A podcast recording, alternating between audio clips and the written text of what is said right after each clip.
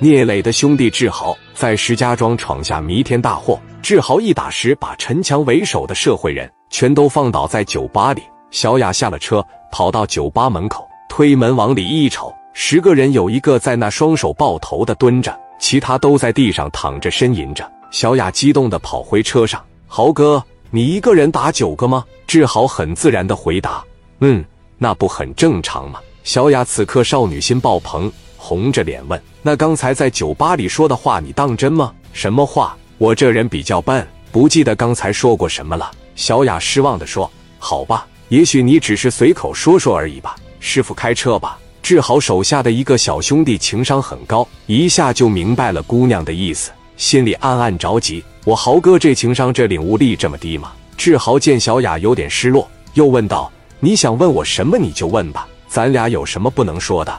小雅红着脸说：“在酒吧，你说我是你女朋友。”志豪哈哈一笑，挠着头说：“那不是着急吗？真对不起，我占你便宜了。那你就随口说说，占了便宜就没有下文了。哪有你这样的？”小雅都快急哭了。这时，志豪更蒙圈了。副驾驶上的小兄弟直叹气：“我的天啊，我的豪哥这情商也太低了吧！姑娘都给台阶了，怎么不知道往上爬呢？”就站在下面瞅着，车开到了一个看起来还不错的饭店门口，几个人进去点了几个菜，又都喝了点酒。小兄弟趁着志豪去卫生间的时候追上去，就跟志豪说：“我的哥呀，那个女孩明显都对你有意思了，也跟着你出来吃饭了，你怎么就不借此机会跟她表白呢？你还等什么呢？”志豪心里直打鼓，他也没处过女朋友啊，没有经验。回去又喝了点酒，壮了壮胆，就说。我明天打算回山东了，我不想让你在这种场合工作了。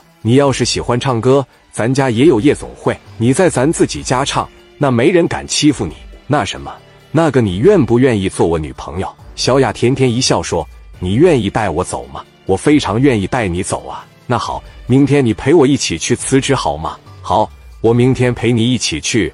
办完之后，收拾收拾东西，咱们就一起回青岛。我带你见见我哥，好不好？”缘分来了，真是什么也挡不住。二人觉得相互都非常适合自己。小兄弟打趣的说：“那豪哥和嫂子就别在这坐着，我给你俩送酒店去吧。明天咱们也一块回去吧。”说着，几人就上车直奔酒店。下车的时候，小兄弟偷摸的塞给志豪一个套套，坏笑的走了。酒店里的二人真是一夜缠绵，这边甜甜蜜蜜、恩恩爱爱，那边就来事了，被志豪打的几人。在医院里看病折腾一晚上，才算治疗完，都住上院了。陈强心里气得翻江倒海，刚缓过来点，就把电话打给蓝月亮酒吧老板那了。他找不到志豪，就只能找酒吧里唱歌的小雅。蓝月亮的老板是个胆小的软蛋，非常懦弱的一个人。电话一接通，喂，你好，你是蓝月亮的老板吗？我是，你是哪位？你听着呀，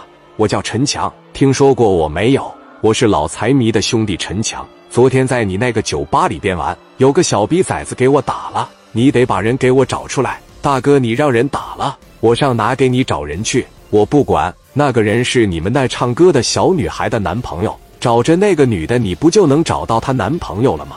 我不管你用什么办法，你把那男的整到你那，到了之后你给我打电话，你要是通风报信，我过去就把酒吧给你砸了。我现在就回去拿家伙事。然后就带兄弟过去。你要是把事给我办砸了，看我砸不砸你就完了。听见没？听见了，听见了。撂下电话，蓝月亮老板寻思着：我怎么说才能把人给骗过来啊？我怎么打这个电话啊？正在此时，小雅的电话来了。老板，我是小雅。小雅啊，你在哪呢？老板，真是对不起，昨晚因为我酒吧里的客人和我男朋友发生点误会。感谢你这个月对我的栽培，我打算和我男朋友回老家发展。一会我过去当面和你辞职，你看看把工资啥的结算一下呗。下午我俩就往回走了。老板说没事没事，你一会和你男朋友一起过来啊？是的，他陪我一起过去。那好，你俩几点能到？再有一个小时吧，我们吃点饭就过去了。行，你俩一起来啊，让我看看这个能让我们小雅倾心的男孩是什么样的。那一会见了。蓝月亮老板可不敢得罪陈强，他知道陈强大哥老财迷是什么样的人。挂了小雅的电话，赶紧给陈强拨了过去。强哥，小雅和她男朋友一个小时之后来酒吧，你要想来就过来吧，我求你点事。要是打架的话，别在我店里打，行不？”陈强不耐烦地说：“行啊，行啊，知道了。还有一个小时到是吧？挂了吧。”